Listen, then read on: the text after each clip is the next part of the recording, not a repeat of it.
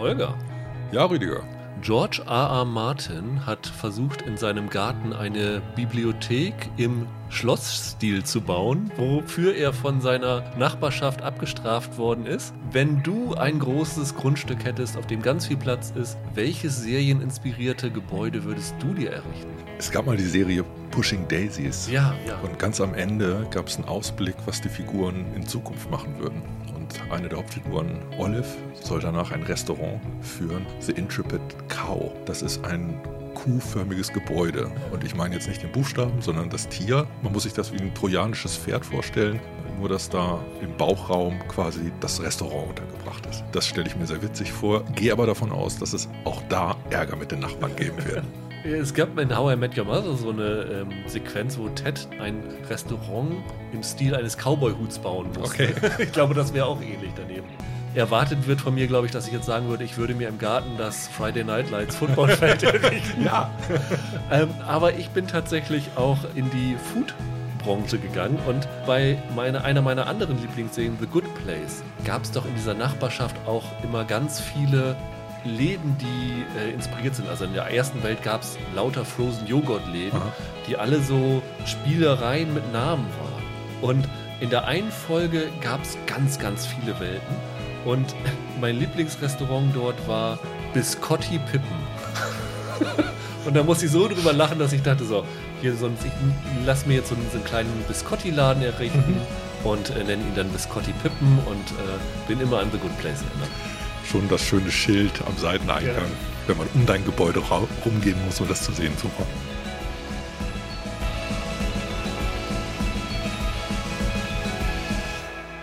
Hallo und herzlich willkommen zu einer neuen Ausgabe von Serienweise. Mein Name ist Rüdiger Meier und ich begrüße ganz herzlich Holger Lübgemann. Wunderschönen guten Tag. Wir wollen heute wie letzte Woche angekündigt über zwei neue Netflix-Serien sprechen. Zum einen das neueste deutsche Netflix-Original Das letzte Wort mit Anke Engelke. Das ist bereits seit gestern, dem 17. September bei Netflix verfügbar. Sechs Folgen, also 40 Minuten. Und seit heute gibt es bei Netflix die neueste Ryan Murphy-Serie, nämlich Ratchet. Eine ja, Vorgeschichte von einer Flug übers Kuckucksnest, kann man so grob sagen. Wir werden nachher noch, glaube ich, darauf zu sprechen kommen, inwieweit das zutrifft. Aber wie immer gehen wir hier chronologisch vor, weil vielleicht habt ihr sogar schon das letzte Wort durchgebinged und deswegen ziehen wir das vor und hängen Ratchet dann hinten ran. Ihr könnt uns wie immer, wenn ihr wollt, Feedback geben unter Twitter, at Serienpodcast oder per Mail an serienweise.web.de oder auf unserer Webseite serienpodcast.de oder in den iTunes-Kommentaren oder wie auch immer. Gibt jede Menge Wege. Ihr könnt uns auch gerne Vorschläge machen, welche Serien wir vielleicht besprechen sollten, die uns bisher durchgerutscht sind, weil sie super interessant sind. Ich glaube, eine habe ich schon auf dem Zettel, die ich, glaube ich, nächste Woche mit Michael besprechen werde, die schon ein bisschen länger gelaufen ist, aber ich immer mehr Leute darüber reden höre. Von daher könnt ihr euch da schon mal drauf freuen. Ich verrate jetzt nicht, worum es geht. Aber dann lasst uns doch zum das letzte Wort kommen. Das letzte Wort. Das letzte Wort, genau.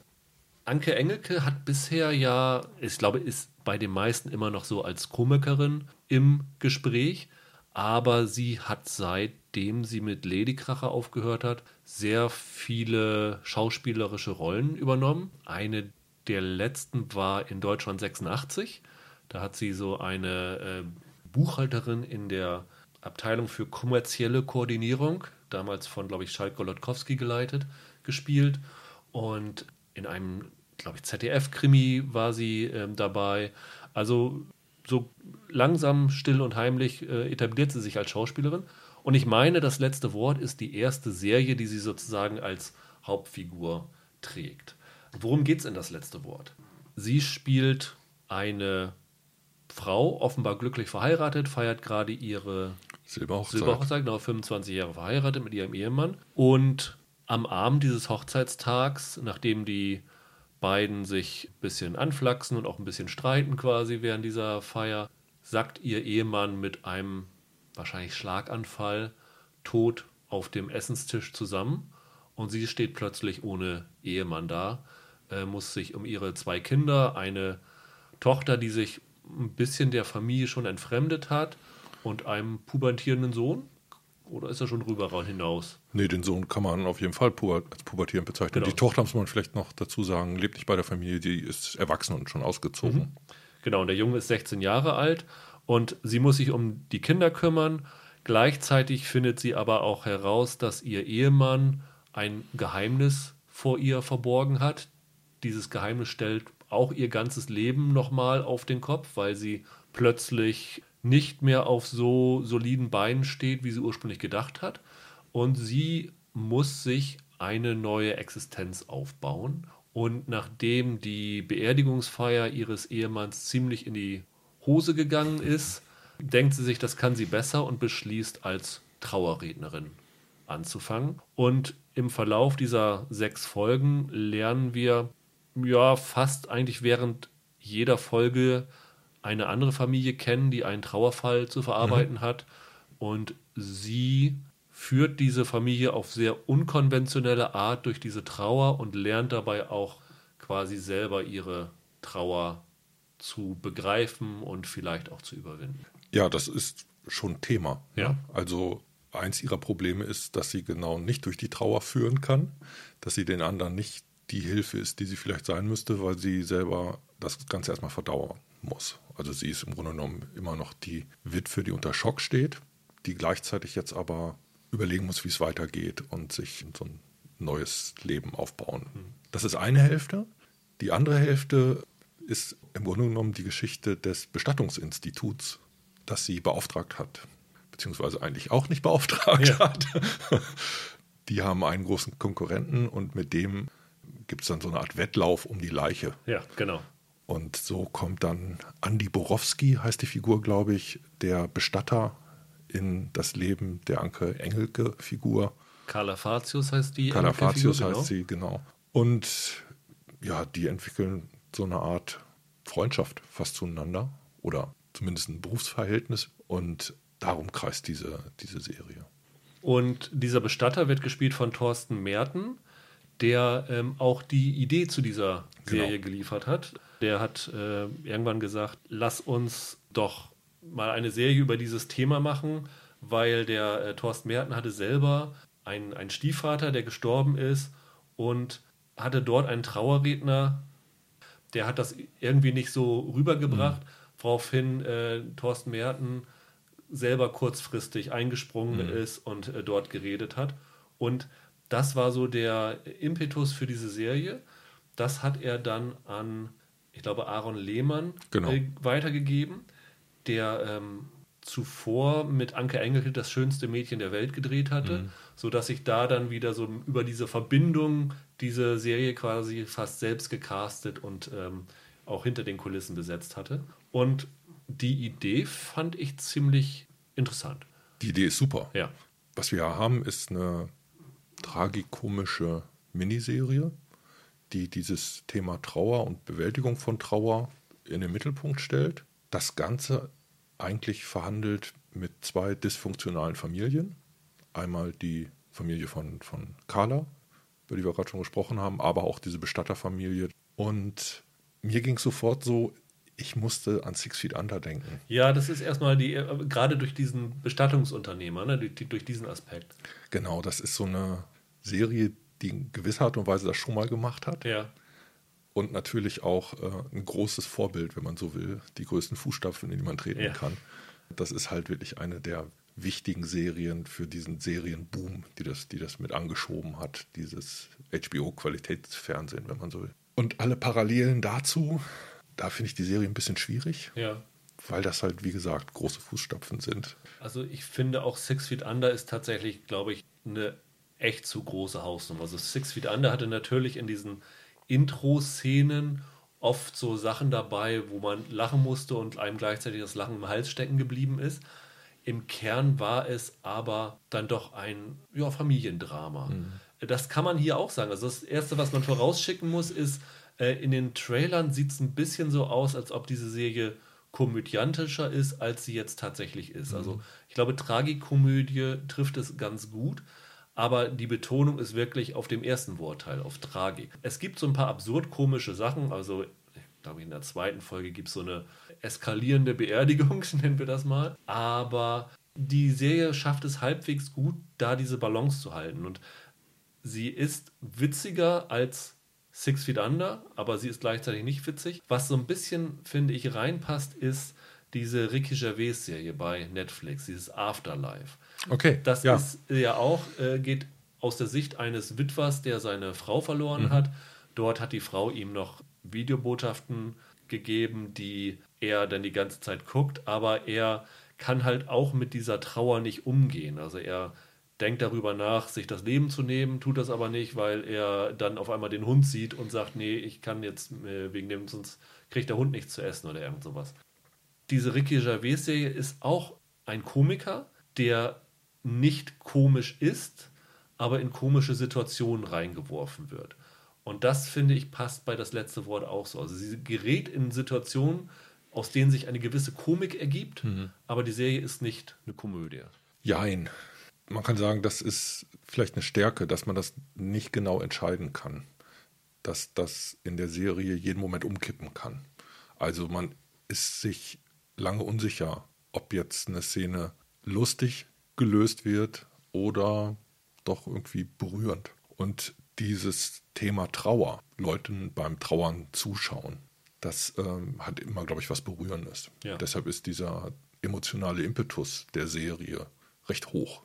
Das habe ich am Anfang nicht erwartet. Mhm. Ich finde, die erste Hälfte der ersten Folge hat einen Humor, der so ein bisschen aufgesetzt ist. Du meinst diese die Hochzeitsfeier, bevor es zu dem Tod kommt? Diese Silberhochzeit. Ja. Also ich glaube, das ist ganz am Anfang. Ja, da verraten genau. wir nicht zu viel. Die äh, Figur von Anke Engelke hat ein Lied gedichtet auf ihren Mann und will das zur Silberhochzeit äh, losschmettern, kommt aber nicht zum Ende. Ja.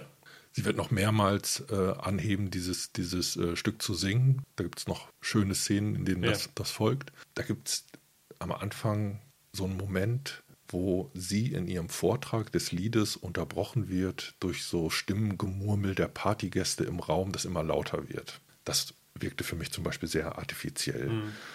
Das haben sie, glaube ich, auch nicht vor Ort so richtig gut gelöst. Das klang für mich wie äh, Stimmgemurmel, das dann mit dem Tonregler im Nachhinein hochgezogen wurde, wie so eine, so eine Überblendung. Und ich finde, man versteht am Anfang gar nicht ihre Reaktion so richtig. Mir geht es genauso, wenn die Figuren eingeführt werden, habe ich noch so ein gewisses Maß an Unsicherheit, wie interessant die sind. Mhm. Das ging mir zum Beispiel bei ihrer Tochter so. Aber, und das muss man der Serie zugutehalten, alle Figuren entwickeln sich. Was so die Art und Weise angeht, wie die Hauptfiguren begleitet werden, finde ich stark. Die offenbaren weitere Charakterzüge oder Konflikte, die uns bei der Stange halten. Bin mir auch nicht hundertprozentig sicher, ob mir die Serie gefällt oder nicht. ähm, auch jetzt, wenn ich länger drüber nachdenke. Ich habe so ein paar. Also, ich glaube, eine Serie über Trauer zu machen, ist sehr, sehr schwierig. Weil, und das zeigt die Serie eigentlich ganz gut, weil durch diese sechs Folgen ziehen sich halt unterschiedliche Trauerfeiern, wo die Hinterbliebenen auch jeweils anders mit dem Verlust ihres Kindes, ihres mhm. Partners, mhm. ihres Elternteils, wie auch immer umgehen. Ähm, das macht die Serie, finde ich, sehr, sehr gut, weil sie da sozusagen zeigt, dass Trauer und, und Tod was Individuelles ist. Das ist aber auch gleichzeitig ein Problem für die Serie, weil dass diese wiederkehrende Struktur ist? Nee, aber weil ich glaube, dass jeder Zuschauer, der schon mal jemanden verloren hat, sein eigenes Gefühl hat, wie Trauer abläuft. Mhm. Und in dem Moment, wo die Figuren sich nicht so verhalten, wie man sich selber in so einer Trauersituation verhalten hat, umso schwieriger ist es, diese Serie ernst zu nehmen und auf sich einwirken zu lassen. Ja, ich glaube, ich weiß, in welche Richtung das geht diese Trauerrednerin, die die Anke Engelke Figur wird, ist ja im Grunde genommen eine unkonventionelle Trauerrednerin. Ja.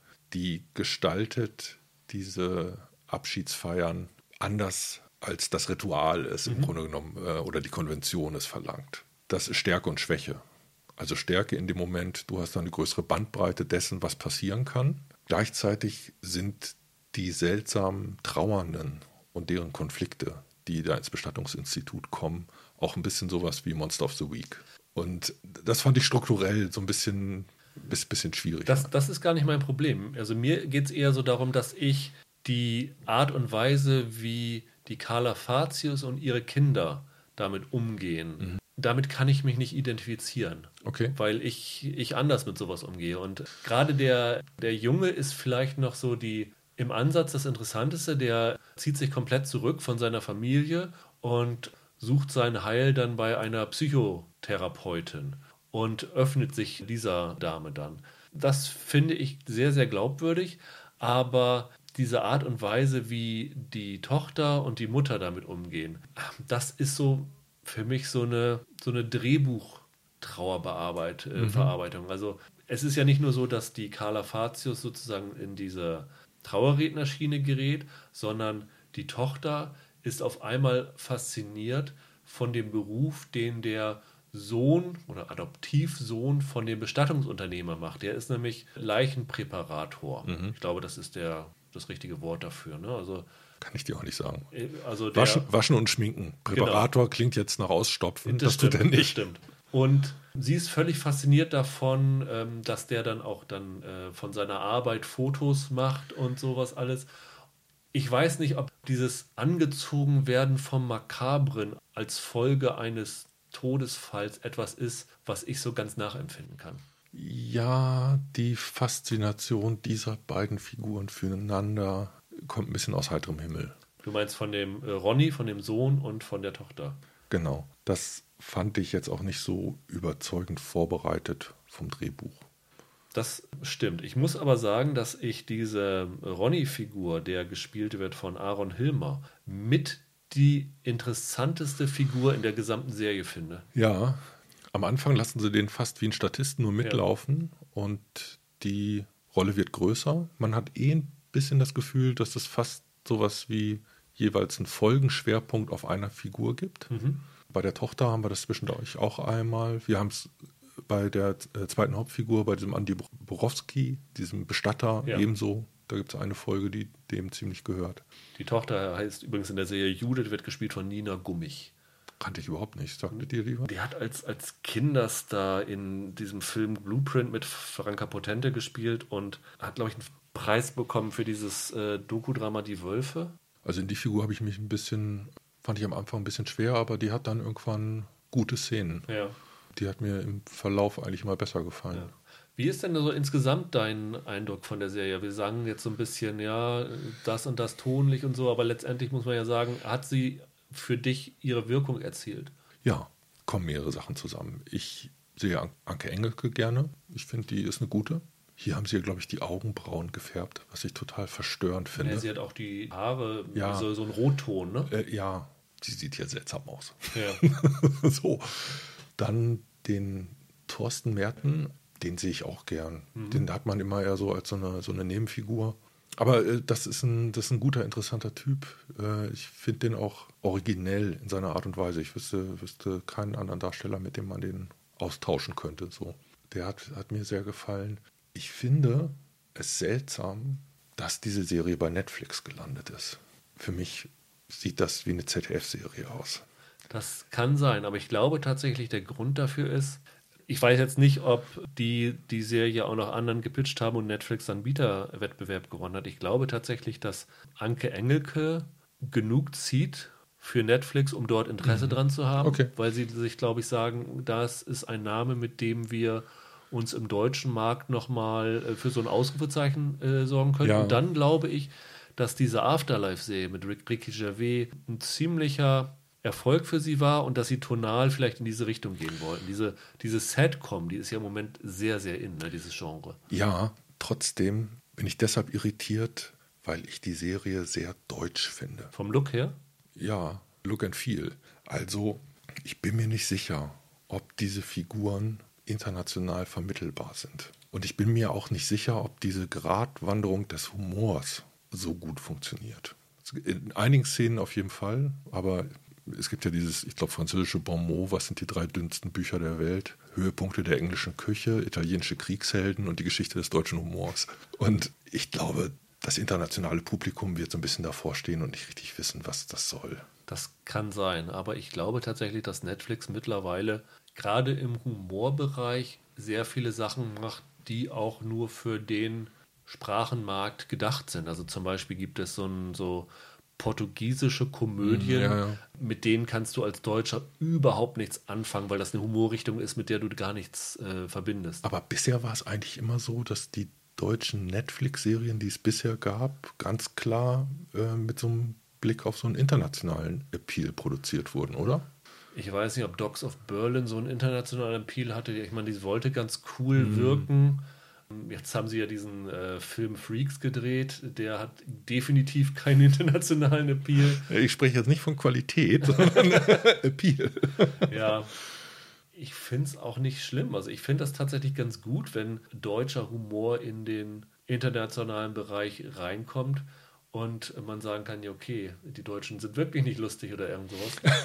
ja, das, wird, das wird ja nicht ihr Ziel sein. Also der Regisseur Aaron Lehmann, der gilt ja als so ein Talent deutscher Komödie. Ne? Mhm. Der hatte ja als erstes so einen, so Überraschungskritikererfolg, dieses Kohlhaas oder die Verhältnismäßigkeit der Mittel heißt der, glaube ich. Und die letzte Sau, der Film ist, glaube ich, entstanden mit dem gleichen Drehbuchautor wie jetzt äh, die Miniserie. Carlos Irmscher? Ja. ja. Der hat schon so ein bisschen auf sich aufmerksam gemacht und ich glaube, der ist jetzt 39, ja. also als Talent kann man den jetzt auch nicht mehr verkaufen. Das ist ein, ist ein deutscher Komödienregisseur, mit dem irgendwie auf den zu achten ist in, in den nächsten Jahren so ein bisschen. Und deshalb kann ich auch verstehen, dass was so ihn als kreativen Kopf angeht, dass, dass Netflix da vielleicht Interesse entwickelt hat. Trotzdem, wenn ich mir diese Serie angucke, viel Humor ist da drin. Also ich habe noch nie eine TV-Familie gesehen, die sich gegenseitig so auf den Stinkefinger zeigt.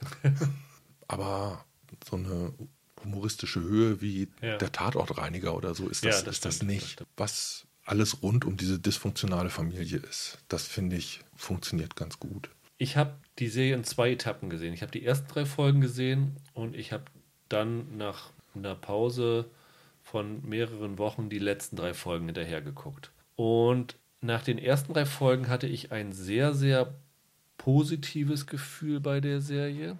Nach den letzten drei Folgen hatte ich ein bisschen das Gefühl, dass die Serie nicht mehr so vorangekommen ist. Ich, ich wollte diese Serie wirklich mögen und ich finde sie auch nicht schlecht, aber ich finde sie nicht richtig gut und ich habe echt ein paar Probleme mit dieser Serie. Und eine Sache, über die haben wir noch nicht gesprochen, das wird auch schon gleich in der ersten Folge mit etabliert, ist, dass nachdem ihr Ehemann Stefan gestorben ist, taucht der ja wieder auf. Ende der zweiten Folge taucht. Ende der zweiten Folge. Sie kommuniziert mit ihrem Ehemann in Geisterform. Und ähm, diese Geisterform ist aber auch so nicht, dass so irgendwie Huibui das Schlossgespenst, sondern der ist dort ganz normal dort. Mhm. Und äh, sie reden miteinander und problematisieren ihre Trauer und naja, das Geheimnis, das er ihr hinterlassen hat. Und das ist etwas, was ich echt nicht mehr sehen möchte. Weil das habe ich damals schon in der zweiten Staffel von Tote Mädchen Lügen nicht ja. gesagt. Als dort diese, die Henna wieder aufgetaucht ist und dann sozusagen zum Sparringspartner für die Probleme von ihm geworden ist. Ich weiß, warum man das macht. Ich verstehe, dass sie damit sozusagen zeigen wollen, wie. Die Trauer ist noch nicht bewältigt. Ja, und, und wie es im Inneren einer Person mhm. aussieht. Mhm. Aber für mich als Zuschauer nervt mich das extrem, weil der Tod ist irgendwie was Finales. Und mhm. in dem Moment, wo du so eine Person wieder herbringst, dann nimmst du sozusagen den Einschlag davon weg. Wenn sie diesen Ehemann noch sieht und mit ihm spricht, dann ist er für mich als Zuschauer noch immer da weil es nicht irgendwie äh, thematisiert wird. Wenn sie jetzt irgendwie das als Selbstgespräche mhm. ähm, machen würde oder wenn es irgendwie sichtbar, keine Ahnung, in der Rückblende erzählt würde oder irgendwas, wo es so verfremdet wird. Aber in dem Moment, wo der halt wie jede andere Figur in dieser Serie da ist, ähm, ist für mich die Kernaussage dieser Serie, nämlich dieser Umgang mit dem Verlust eines Menschen, der nicht wiederkommt, der ist perdu. Ich finde, das ist der eine erzählerische Fehlgriff. Habe ich ganz genauso gesehen. Das fand ich sehr, sehr schwach. Führt leider auch dazu, dass, glaube ich, in der internationalen Rezeption sie wieder einen Six Feet Under Vergleich aufgedrückt bekommen, weil die es da ja ähnlich gemacht haben. Ja. Damals war das noch neu und was Überraschendes und es ist in guter Art und Weise eingesetzt worden. Hier wirkt das wie ein Abklatsch. Ja. Das ist das Bleigewicht, mit dem die Serie vielleicht baden geht. Und ich finde vor allen Dingen, das Problem ist, dass es für mich selbst in dem Ziel, warum diese Sache angewendet wird, nicht funktioniert, weil ich sehe da nichts drin, was so die Entwicklung von der Carla Fatius-Figur weiterbringt in, diesem, in dieser Problematik. Es ist eher so ein, so, ein, so ein Hemmschuh, was ja auch okay ist. Dass, also das macht die Serie tatsächlich ganz gut. Du hast ja dann dieses klassische Bild, die vier Phasen der Trauer, dass sie nicht so sagt, mhm. so anderthalb Folgen, mhm. wieder eine Phase weiter und am Ende der sechs Folgen ist alles wieder, wieder wunderbar, sondern dass sie tatsächlich dieses Auf und Ab zeigt, dass es dann halt auch immer noch, wenn du denkst, oh, so jetzt ist sie an einem Punkt angelangt oder auch eins der Kinder an einem Punkt angelangt, wo sie wieder so einen kleinen Schritt nach vorne gemacht haben, dann kommt irgendwann mal noch wieder so, so ein Rückschlag. Das finde ich sehr, sehr gut. Also in, hm. auf die Art und Weise zeigt die Serie gut, wie so Trauer funktioniert. Aber ähm, das hier geht für mich gar nicht. Und das zweite große Problem ist für mich, es gibt noch auch noch die Mutter, ist das die Mutter von Carla oder die Mutter von dem Ehemann? Ich weiß gar nicht, wie ihre Mutter. Ihre Mutter. Ihre Mutter. Ähm, die Oma, die dann dem Junior Lebenshilfe auf ihre komische Art und Weise gibt. Und das ist eine Figur, wo ich gedacht habe, also da hättet ihr jede Szene äh, für mich rausschneiden können und die Serie wäre besser gewesen. Nee. Echt nicht? Die macht nee. es Also ich finde, viele Figuren haben Potenzial, das nicht ganz ausgereizt wird. Mhm. Die gehört auch dazu. So wie die eingeführt wird, hätte das so ein bisschen dieser griechische Chor sein können. Also die, die aus dem Hintergrund alles nochmal ätzend kommentiert. Weil dieser Umgang dieser Familie untereinander, das ist schon alles ziemlich provokant. Die sind schon einigermaßen schräg. Und auch diese Hauptfigur, diese Carla, das ist eine seltsame, eigensinnige Frau, die so nicht auf den Mund gefallen ist, äh, aber auch so schnell Sachen raushaut. Und diese Alte als ihre Mutterfigur, finde ich, bindet das ganz gut ab. Man hat schon das Gefühl zu verstehen, wo die herkommt, dadurch, dass diese Alte da im Rollstuhl als, als Mutter eingeführt wird. So gesehen kann ich damit leben. Glaubst du, dass die Serie das Potenzial hat für mehrere Staffeln? Nee, glaube ich eigentlich nicht. Was ich schade finde, ich finde, dass es von der Handlung keinen guten Bogen gegeben hat, dass wir zum Schluss an einem Endpunkt sind, wo weiterzumachen sinnvoll wäre.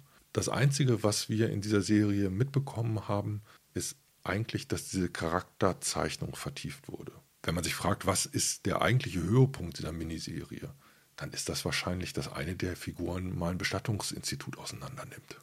ja.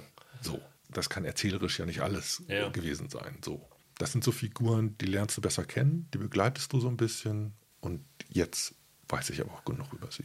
Ich habe auch das Gefühl, dass es vielleicht sogar als Miniserie konzipiert ist. Mhm. Also ohne zu spoilern, wie es endet, aber du hast halt dieses klassische, jede Folge geht zu Ende und du hast dann diese Credit-Sequenz, weiße Schrift auf schwarzem Untergrund mhm. mhm. und die letzte Folge endet mit einer Credit-Sequenz, schwarze Schrift auf weißem Hintergrund, so nach dem Motto mhm. ins Licht gegangen, sage ich mal okay. so. Also ähm, das sagt auch überhaupt nichts über das Ende aus, aber das ist so bildlich so ein, so ein Kunstgriff, wo ich denke, okay, das ist hier äh, bewusst jetzt anders in der Abspannsequenz, weil es auch so einen finalen Punkt zeigt. Mhm. Ich glaube, das wäre wahrscheinlich auch besser, weil ähm, in dem Moment, wenn diese Trauer irgendwann überwunden ist, dann hast du wirklich nur so eine äh, so ein Procedural-Trauer der Woche mit, mhm. äh, was gibt es jetzt wieder für einen besonderen Fall.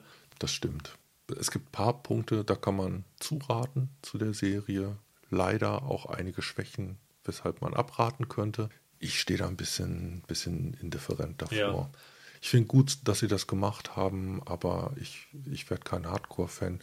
Keiner der Darsteller hat sich beschädigt aus meiner Sicht. Nein, nein. Überhaupt nicht. Das ist technisch auf einem echt guten Niveau. Seit Jahren sage ich, dass die Vorspänne deutscher Serien total zweit- und drittklassig sind. Ja. Der hier hat mir gut gefallen. War es Frank Sinatra? Frank Sinatra, ja, ne? glaube ich, lag da drunter und man hat so ein, ich sag mal, geometrisches Spiel mit dem, mit dem äh, Innenleben ja. äh, eines Bestattungsinstituts und, und aufgereihten Särgen.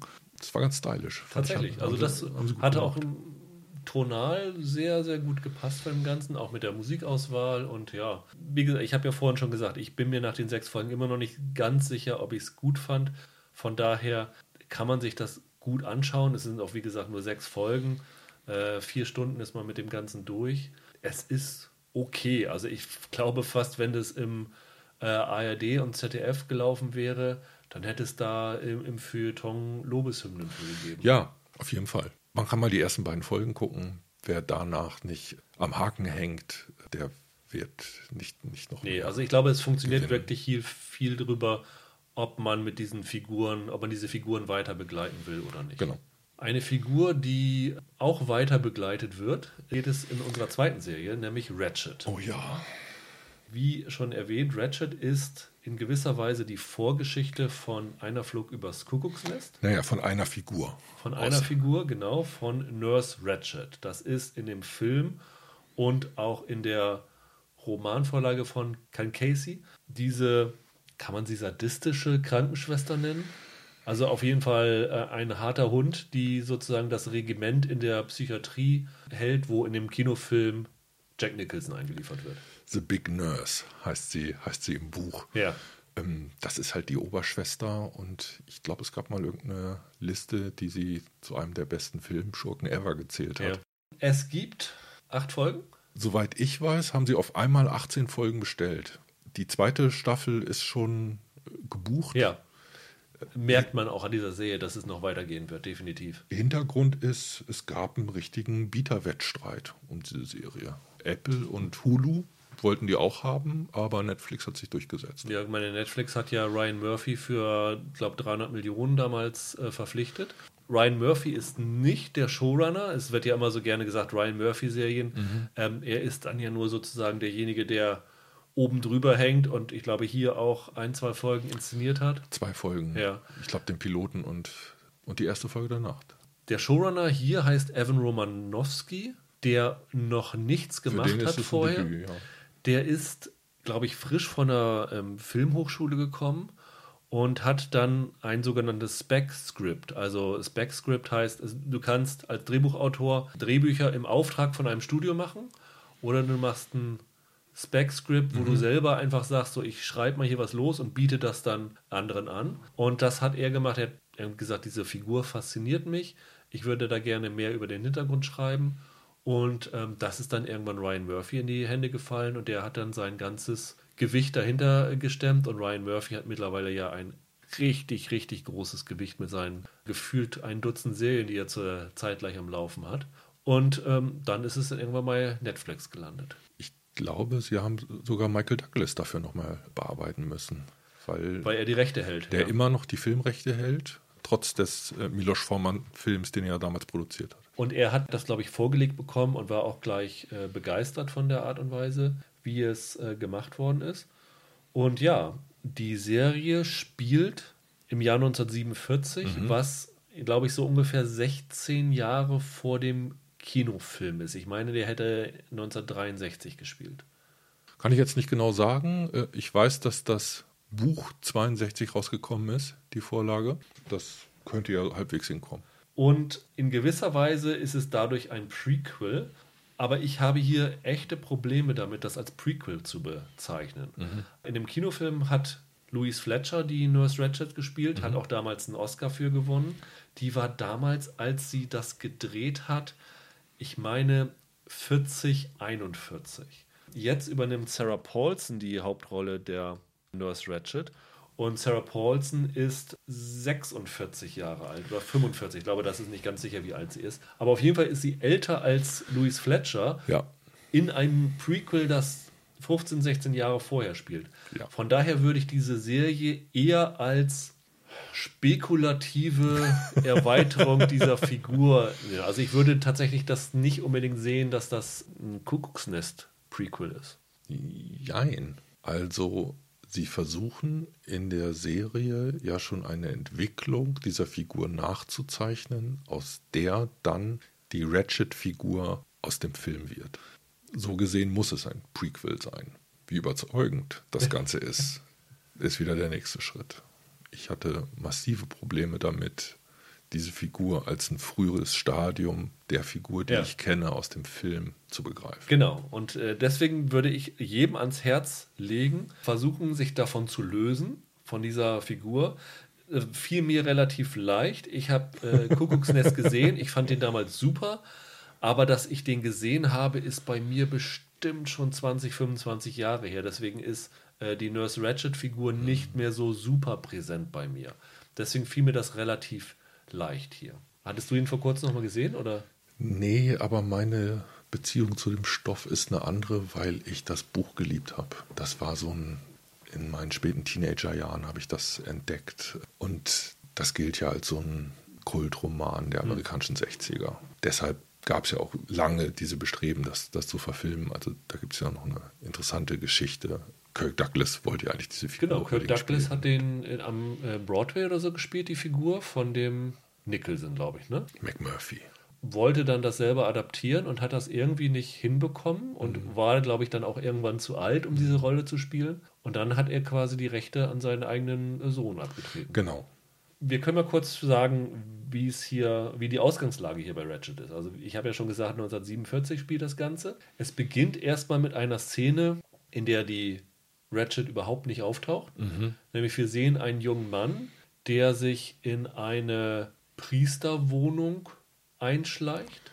Wohnheim, Wohnhaus, da scheinen mehrere Priester an einem Ort zu leben. Genau. Drei oder vier davon sind gerade im Kino, ist nur noch einer da. Dem gaukelt er irgendwie was vor, dass er eine Autopanne hatte, glaube ich. Genau. Also dieses klassische Ding, was man in so vielen Filmen und Serien gesehen hat. Der äh, bringt dann diesen einen äh, Pastor um, der dort ist. Und dann kommen die anderen nach Hause und dann richtet er halt ein Massaker dort an. Und du weißt erstmal überhaupt nicht, was hat das jetzt damit zu tun, mit dieser ähm, Geschichte. Ich glaube, was es damit zu tun hat, wollen wir auch nicht verraten, weil das eine ganz interessante Wendung ist. Auf jeden Fall, dieser Mörder wird geschnappt und soll dann eigentlich zum Tode verurteilt werden. Bevor das passiert, wird er aber in eine psychiatrische Anstalt, Einrichtung, genau. ich glaube Lucia State Hospital heißt es, ne? von äh, Dr. Hanover eingewiesen. Letztendlich, um seine Zurechnungsfähigkeit zu überprüfen. Genau. Ob er nun durchgeknallt ist oder ob er zurechnungsfähig und damit auch voll, na, haftfähig nicht, aber hinrichtungsfähig ist. Und in diesem Krankenhaus taucht auf einmal diese Nurse Ratchet aus. Das Krankenhaus ist in Nordkalifornien, Monterey, Halbinsel, also das äh, für Serienfans, wo auch Big Little Lies spielt. Und sie will um jeden Preis eine Anstellung als Krankenschwester in diesem Krankenhaus bekommen, gibt vor, eine Einladung zu einem Vorstellungsgespräch zu haben, was sehr offensichtlich ausgedacht ist. Die Oberschwester, Bucket. Nurse Bucket, Betsy Bucket, gespielt von Judy Davis, der Ja. Kultschauspielerin kann man sie, glaube ich, mittlerweile nennen. Und äh, der Dr. Hanover sind erstmal von ihr überrumpelt. Dr. Hanover wird gespielt von John John Briones. Ja, ein philippinischer Darsteller, Ja. der, glaube ich, so einen Musical-Hintergrund hauptsächlich hat. ja, sie schafft sich halt durch Intrigen und äh, andere Dinge diesen Job zu bekommen und ist offensichtlich dort, weil sie ein gewisses Interesse an diesem verhafteten Edmund heißt er, gespielt von Finn Whitrock, Edmund Tollison. Aber wir wissen nicht genau warum. Aber das ist offensichtlich der Auslöser, warum sie in dieses äh, Krankenhaus rein will. Und dazu kommt, dass der Gouverneur, gespielt von Vincent D'Onofrio, ein großes Interesse an dieser psychiatrischen Einrichtung hat. Da steht auf jeden Fall eine Wahl an. Ja, Und der braucht jetzt noch Themen. Und er hat eine Art Pressesprecherin, Gwendolyn. Äh, gespielt von Cynthia Nixon. Cynthia Nixon aus aus- Desperate Housewives. Ja. und die redet ihm dann im Grunde genommen ein, dass äh, diese Psychiatrie zu unterstützen vielleicht kluger Schachzug wäre. In den Medien ist die Psychiatrie, weil halt genau dieser Gewalttäter dort jetzt eingeliefert wird. Wir lernen dann diese Welt nicht nur von diesem Krankenhaus kennen, sondern sie ist dann in einem Cottage, so verschiedene Cottages äh, wohnt sie. Also es sind verschiedene Cottages direkt am Pazifik. Ähm, da ist Nurse Ratchet in einen reingezogen. Das ist so eine Pension im Grunde genommen. Genau. Und ähm, da tummeln sich halt auch komische Charaktere rum, unter anderem die Besitzerin von diesem Laden oder die, die ich weiß nicht, ob sie die Besitzerin ist, aber sozusagen die Rezeptionsdame ist eine sehr, sehr schräge Frau. Es ist dann noch ein geheimnisvoller Mann nebenan, mhm. äh, gespielt von Corey Stoll. Mhm. Nachher kommt dann auch noch äh, eine weitere Figur. Das ist eine Figur, die von Sharon Stone gespielt wird, die dort eine äh, reiche Frau spielt, die auch eine Vergangenheit mit dem Dr. Hanover hat. Also ein kunterbunter Kosmos an, äh, es ist halt typisch Ryan Murphy, er gibt halt älteren Schauspielerinnen, die von Hollywood, weil sie mittlerweile die Grenze von 50, vielleicht teilweise auch von 40 überschritten haben, noch eine weitere Chance. Und, und so siehst du halt hier Judy Davis und ähm, Cynthia Nixon und Sharon Stone und Sarah Paulson, die sowieso in jeder Ryan Murphy-Serie fast auftaucht. Die Verwalterin kann man noch sagen, ist Amanda Plummer. Genau. Kennt man als Honey Bunny aus Pulp Fiction. Das ist für mich mit fast immer der größte Reiz an Ryan Murphy-Serien, dass man okay. diese super Schauspielerin immer noch mal wieder in wirklich faszinierenden Rollen sehen kann. Mhm. Du hast jetzt schon angedeutet, dass du Probleme mit der Serie hast, weil sie die Figur anders darstellt, als du sie dir gewünscht hättest. Ist das auch dein Gesamteindruck oder ist das nur so ein Aspekt, der dir nicht gefallen hat? Es macht für mich nur Sinn, die Figur Ratchet zu nennen, wenn ich eine Verbindung zu einer Flug übers Kuckucksnest mhm. ziehen will. In einer Flug übers Kuckucksnest ist diese Frau die Gegenspielerin von dieser McMurphy-Figur von Jack Nicholson. Und man kann sagen, McMurphy ist der Nonkonformist, der im Grunde genommen für diesen amerikanischen Aufbruch, für dieses flippige Amerika der 60s steht. Und diese Ratchet-Figur, die ist ein Kontrollfreak. Das ist eine Spießerin, der man Macht gegeben hat die halt auf Regeln beharrt, wenn es schon lange keinen Sinn mehr macht, aber die gleichzeitig halt den Staat und die Verfahren auf ihrer Seite hat. Und aus all dem kannst du unglaublich viel machen und unglaublich viel erzählen, wenn du sagst, ich will jetzt ein Prequel, das zeigt, wie diese Figur so wurde. Mhm. Und ich finde, genau das machen die hier nicht. Also die Charakterzüge, die du jetzt gerade beschreibst, stecken eigentlich alle in der Oberschwester Bucket drin, mehr als in, in der Ratchet, ne? Ja, wobei diese Bucket, das ist fast das hysterische Frauenzimmer. Das ist ja. eine ganz komische Figur. Ich habe Judy Davis selten so wenig überzeugend gesehen. Ich finde, dass die im Laufe der Staffel so ein bisschen gewinnt. Die wird irgendwann ein bisschen interessanter. Aber ihre Auftritte in den ersten drei, vier, fünf Folgen hätte ich am liebsten weitergespult. Ich fand sie da echt nervig. Wobei, da muss man jetzt auch noch sagen, ich bin zwischen der deutschen Fassung und der englischen immer mal hin und her gesprungen. Ich finde, in der deutschen wird die ein bisschen zu, zu nervig synchronisiert. Ihre Stimme ist da höher und manchmal wirkt das so, als ob da eine Komödiantin in ein Psychodrama geraten ist. Aber ja, das steckt zum Teil in, in dieser Bucket-Figur mit drin. Mein Problem ist aber, wie wenig es als Entwicklung in der Ratchet-Figur drin steckt. Weil die Ratchet-Figur kommt im Grunde genommen schon wie eine fertige Böse. Wir nehmen die von Anfang an als so eine Art verklemmte Trickbetrügerin wahr. Das ist ganz klar, dass diese Figur eigentlich kalt wirkt. Und was sie dort machen, ist, sie drehen die klassische Entwicklung des Traumas um. Also normalerweise hast du ja eine Figur erleidet ein Trauma und wird dadurch böse. Hier hast du eine Figur böse eingeführt und durch das Erklären des Traumas, das sie vor Beginn der Filmerzählung erlitten hat, soll sie sympathischer werden. Und es gibt später so Momente der Güte, sage ich mal, wo sie anderen Figuren etwas Gutes tut, die eigentlich gar nicht dazu passen, als was für ein Luder sie am Anfang eingeführt wird. Das hat für mich nicht funktioniert. Hm. Also ich kann das, was du kritisierst, nachvollziehen, weil ich finde, als Vorgeschichte von der Nurse Ratchet funktioniert die Serie für mich auch nicht. Wenn man sich jetzt davon löst und sagt, mhm. funktioniert die Serie, wenn ich mir jetzt vorstelle, das ist nicht Nurse Ratchet, sondern Schwester Stephanie oder sowas. ähm, Praxis Bilobogen. Praxis, äh, würde das dann deine Meinung ändern? Weil ich glaube, viele, gerade Jüngere, werden diese Serie gucken, ohne das überhaupt jemals einer Flug übers Kuckucksnetz gelesen oder gesehen zu haben? Hm.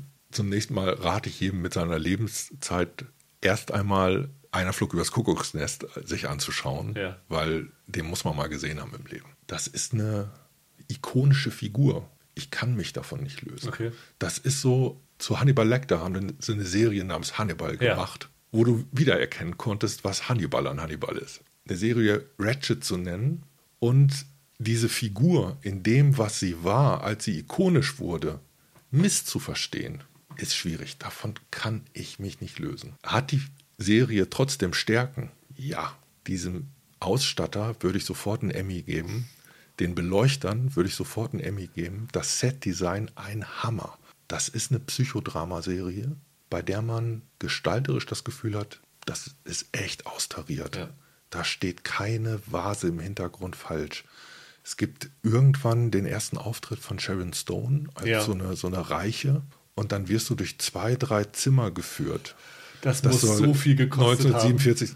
Die Unfassbar. Sind dermaßen geil. Ja. Also du kannst allein über die Gestaltung dieser paar Zimmer Fotobände rausgeben. Also wer immer diese Sets eingerichtet hat, hat einen fantastischen Job gemacht. Aber das allein erträgt, trägt keine Erzählung. Lass uns da nochmal hängen bleiben, weil da finde ich, muss man nochmal drüber reden. Also Okay. ich bin äh, der Meinung, dass es heute in Hollywood wahrscheinlich keinen gibt, der so grandios aussehende Serien macht wie Ryan Murphy. Okay. The Politician, egal welche Schwächen die Serie hat, beide Staffeln, sieht unfassbar gut Ich habe aus. den nicht gesehen. Ich werde den jetzt angucken, Ja. wenn du sagst, das Ding sieht so gut aus. Äh, seine American Horror Story Geschichten, egal ob es die Serie ist oder die Key Arts, mit denen das angeteasert wird, Hammer. American Crime Story, beide Staffeln, also ob es nun jetzt diese eher in Brauntönen gehaltene O.J. Simpson Geschichte ist oder die in Pastellfarben gehaltene zweite Staffel, wo es um den Mord an Versace geht. Die sehen alle fantastisch aus. Egal welche Ryan Murphy-Serie ich gucke, und das ist hier bei Ratchet auch wieder so. Ich bin am Anfang erst einmal komplett gefangen. Ich bin total geflasht. Ich finde das sensationell, die zieht mich total rein. Da ist er so ein bisschen wie Shonda Rhimes. Shonda Rhimes macht wahnsinnig gute erste Staffeln, ob es nun Grey's Anatomy war oder Scandal oder How to Get Away with Murder. Aber ab Staffel 2 geht es dann ganz schnell bergab.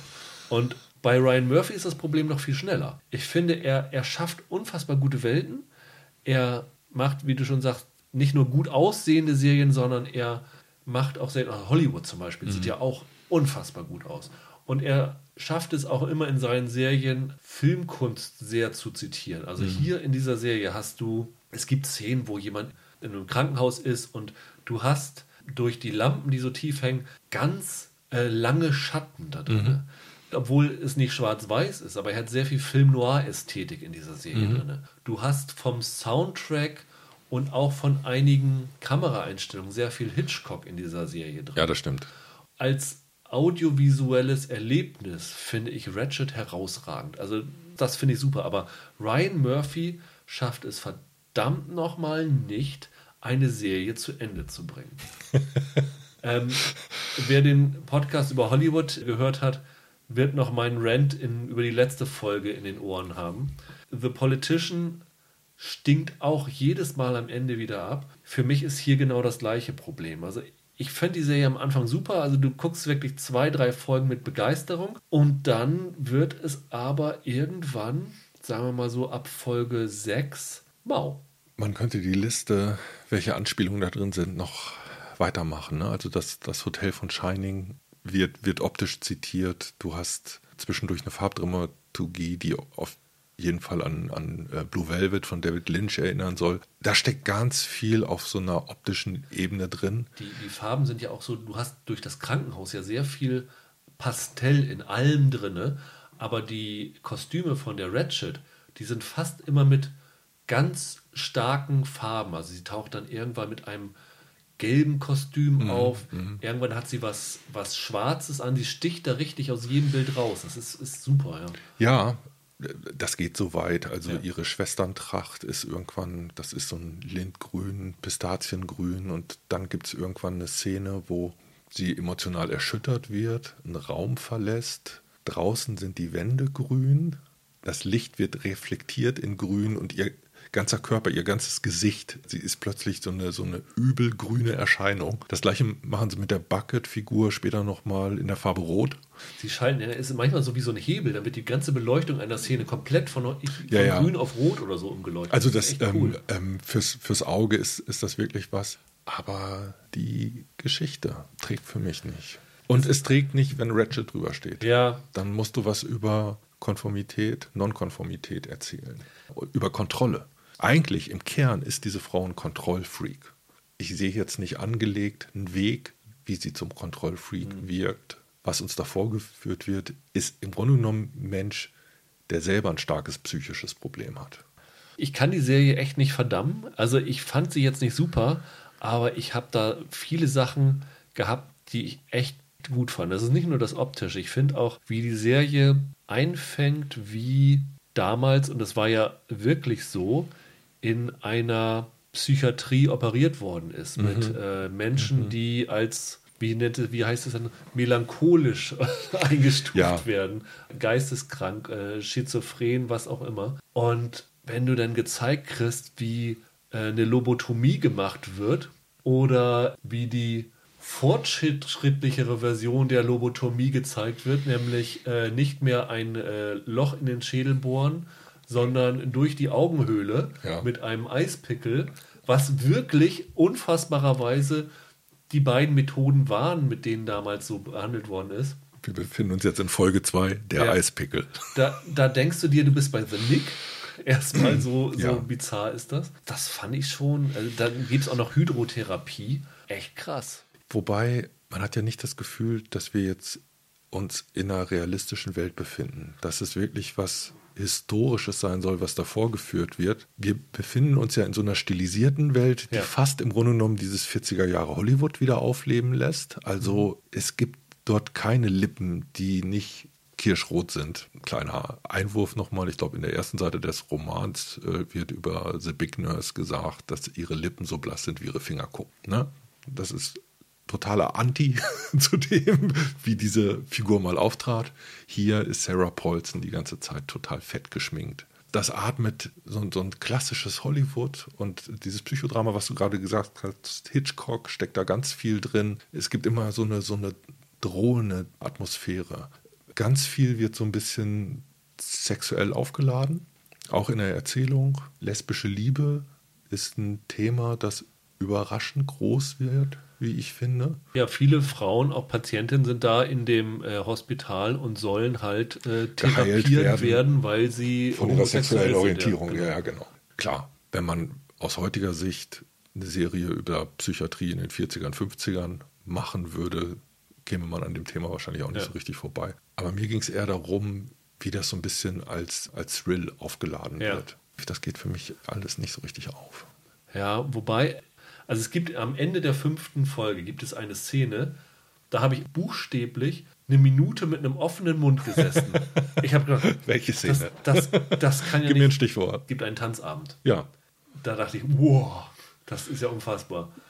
Auch diese Verbindung von der Sharon Stone-Figur zu diesem Dr. Hanover, als das aufgedeckt wird, dass ich, wow, Ryan Murphy, also du machst hier jetzt echt äh, krasse Geschichten. Also kleine Fußnote, Sharon Stone finde ich super. Die sieht klasse aus. Äh, nicht nur dieses Interieur, in der sie diese Figur vorführen, auch diese Figur selber hat was. Die zähle ich zu den Stärken der Serie. Ja. Dr. Hanover, wie zufrieden warst du denn da mit dem Darsteller? Zum einen finde ich, dass der John John Briones perfekt in diese Zeit reinpasst. Okay. Der ist für mich eine Figur, die ich sofort in so eine, als so ein 40er Jahre äh, Schauspieler äh, abnehmen konnte, als so eine Figur, die dort gelebt hat. Der wird gezwungen, sehr verschiedene Sachen zu machen. Also äh, er wird als sehr idealistischer Arzt gezeigt, der aber für ein hehres Ziel äh, Grenzen überschreitet. Und da auch dann leicht manisch wirkt bei. Und das Manische fand ich nicht so super. Das ist eine unglaublich doppelbödige Rolle, weil die Figur selber eine ganze Zeit lang nicht richtig einschätzen können, weil genau seine Motivation oder seine Vergangenheit im Unklaren liegt. Also wie weit der selber eine Klatsche hat, ist von Anfang an nicht unbedingt zu entscheiden. Ich hatte das Gefühl, der hätte immer mehr draus machen können. Letztendlich ist der ja eine Marionette. Ne? Der ist ja, ohne es zu wissen, von den beiden Schwestern in diesem Krankenhaus manipuliert und gesteuert.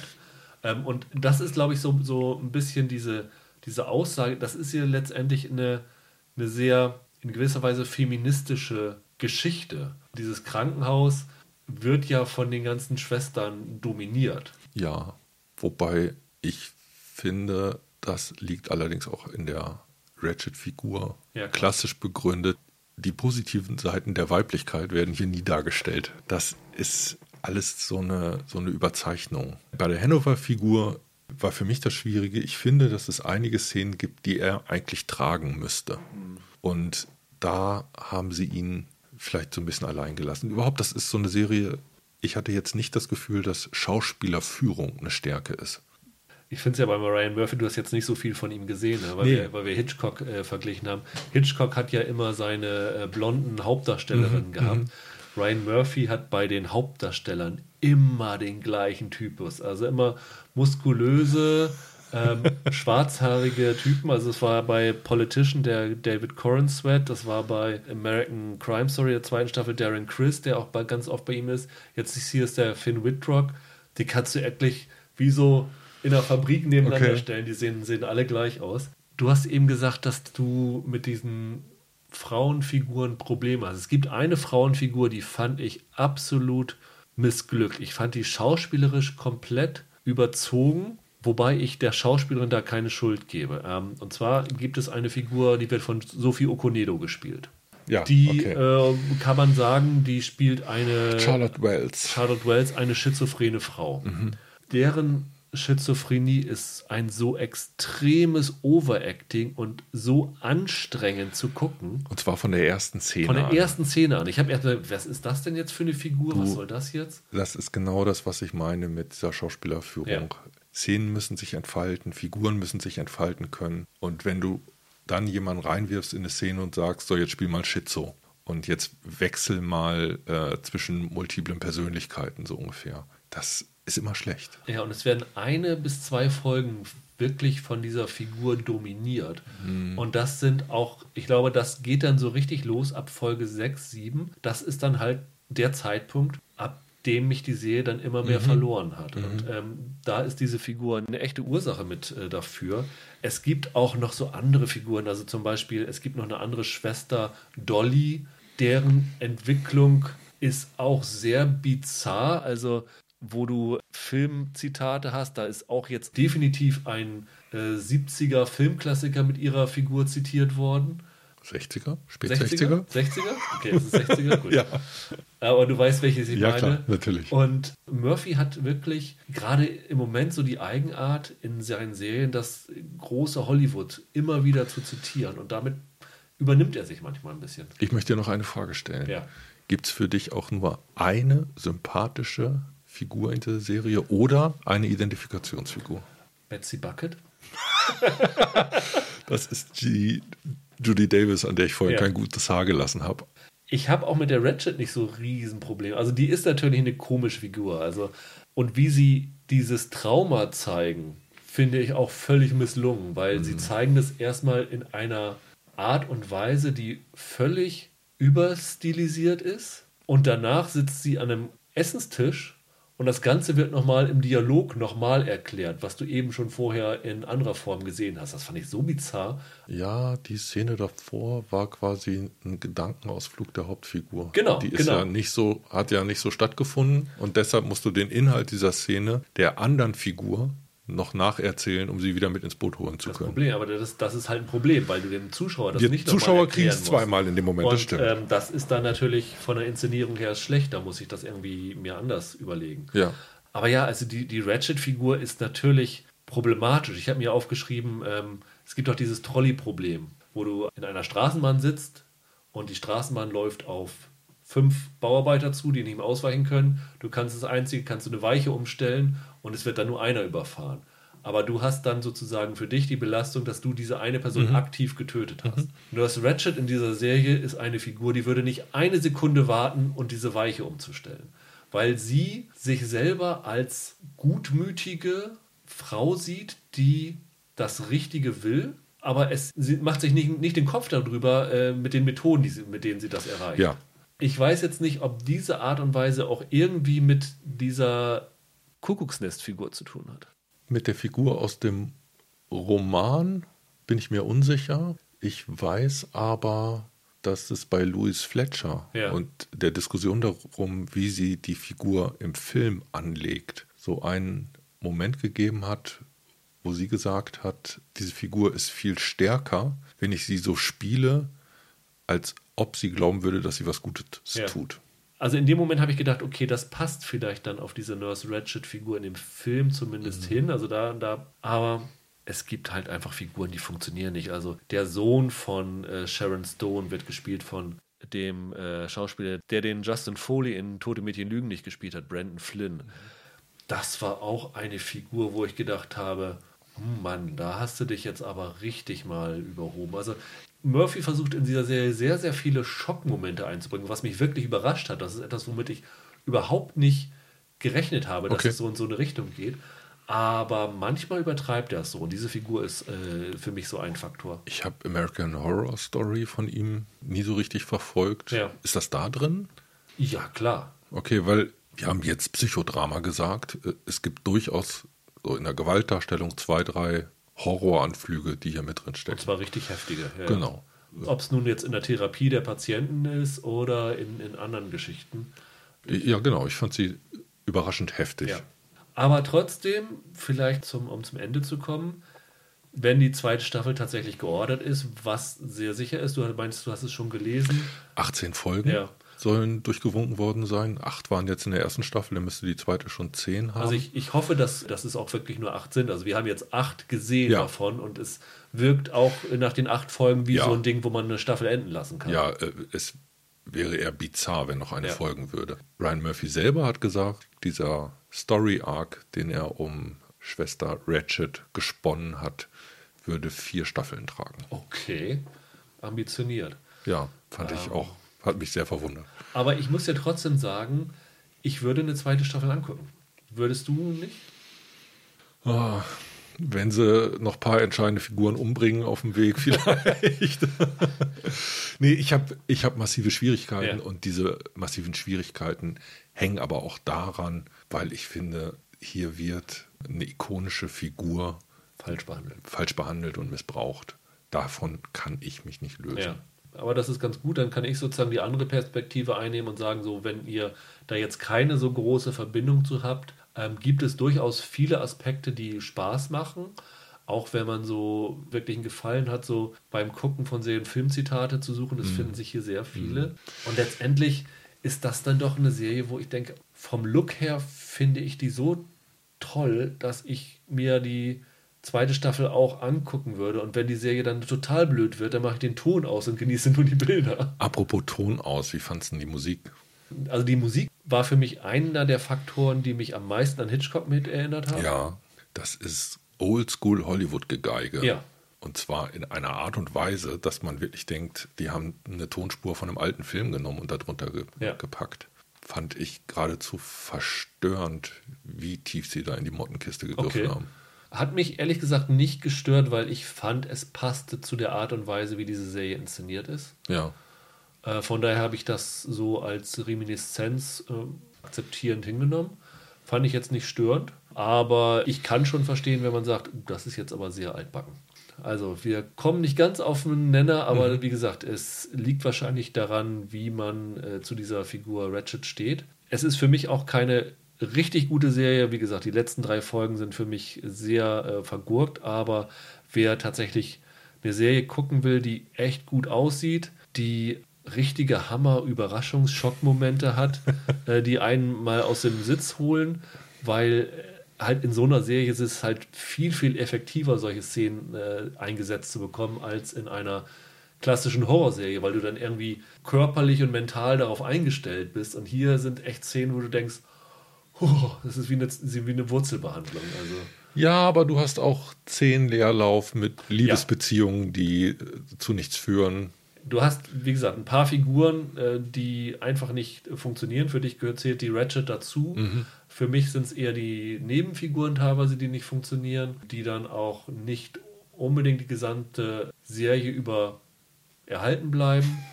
Ähm, man kann sie gucken. Es ist halt eine typische Ryan Murphy-Serie und ich glaube, wer The Politician mochte, wer American Horror Story mochte, der wird hier auch seinen Spaß haben. Wer solche Sachen oder auch Hollywood überhaupt nicht mochte, ich glaube, der wird sich mit dieser Inszenierungsart auch nicht bei Ratchet anfreunden. Hm.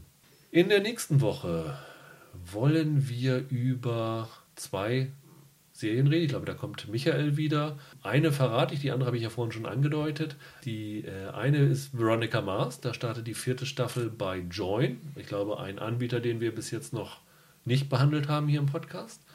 Und dazu machen wir eine zweite Serie, die auch vom Zielpublikum eher jünger gestrickt ist. So viel. Dann könnt ihr euch aber schon mal überlegen, was es sein wird. Bis dahin, habt ein schönes Wochenende. Macht's gut. Ciao, ciao. Tschüss.